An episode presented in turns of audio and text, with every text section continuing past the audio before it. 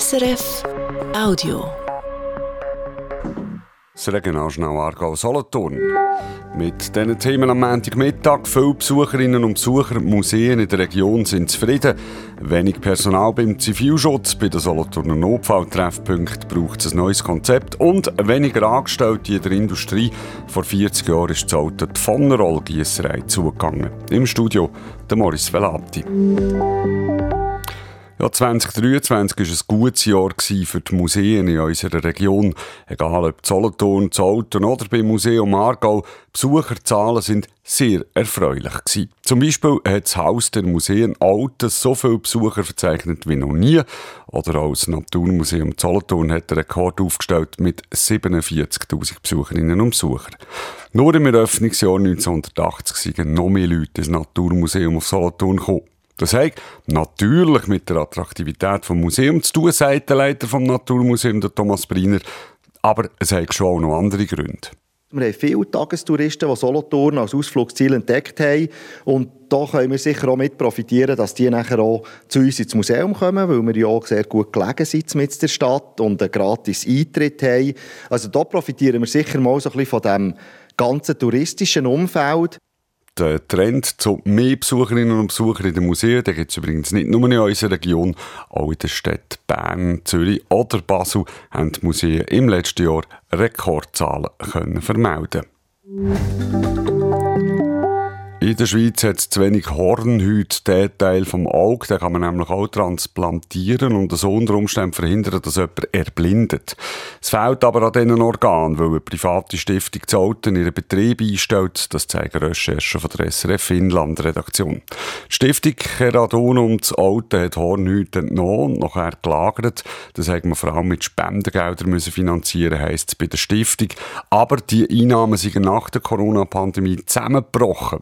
6000 Franken kostet so eine Operation, nur gerade knapp 3000 aber werden gezahlt. Mit dem Ende dieser alten Stiftung hat die Schweiz jetzt noch ein grösseres Problem, sagt auch Franz Immer von der Stiftung Swiss Transplant.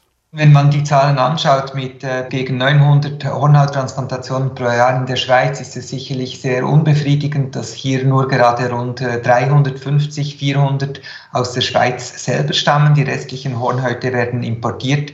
Das ist natürlich auch im Europarat ein Thema. Die Länder in Europa sind angehalten, ihren Eigenbedarf zu decken.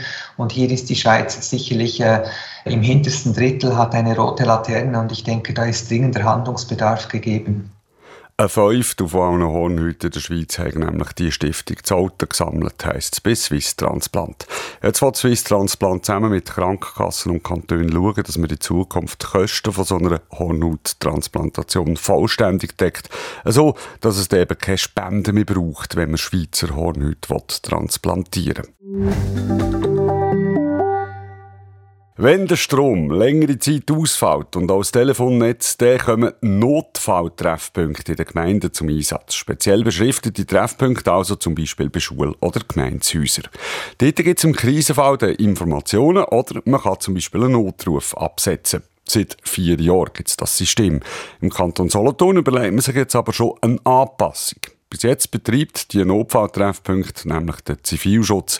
Bei Übungen haben wir aber gemerkt, dass es im Ernstfall auch zu wenig Zivilschützen gäbe, sagt Christoph Stotzer, Leiter Katastrophenvorsorge beim Kanton Solothurn. Ja, dann, als man das Konzept erarbeitet hat im Jahr 2017, hat man eigentlich einen sehr hohen Bestand von den Angehörigen vom Zivilschutz. Und das hat sich leider in den letzten Jahren immer wie mehr gegen justiert, leider. Und somit ist der Zivilschutz nicht mehr für so lange Zeiten können sie einfach nicht mehr alles wahrnehmen. Darum sollen jetzt zum Beispiel Angestellte der Gemeinde den Zivilschutz unterstützen. Das ist die Idee. In diesem Jahr wollen die Verantwortlichen beim Kanton die Idee noch konkretisieren und ein Konzept ausschaffen, damit dann auch überall im Kanton die gleichen Regeln zum Einsatz kommen. Im Aargau übrigens funktioniert das System schon heute ein bisschen anders. Da kommt zuerst die Feuerwehr und nimmt die Notfalltreffpunkte in Betrieb. Sie wird dann erst später vom Zivilschutz abgelöst. Soweit die Aktualität am Mittag im Regionalschnau Aargau-Solothurn. Ja, und heute vor ziemlich genau 40 Jahren, am 2. Februar 1984, hat das Regionaljournal am Mittag darüber berichtet, dass die Gießerei von der Firma von Rolls Auto könnte zugehen. Es sei für einen Nachmittag eine Information für die Belegschaft angekündigt, hat der damalige Solothurn-Korrespondent Alvin Gasser erzählt. Falls es wirklich so weit kommt, wie Gerüchte wahrhaben, dass die Gießerei Zolten wirklich muss schließen muss, dann geht im Kanton Solothurn der traditionsreiche Beruf vom Gießer verloren. Von Roll hat ja schon früher die Gießerei Klaus bei Ballstil stillgelegt.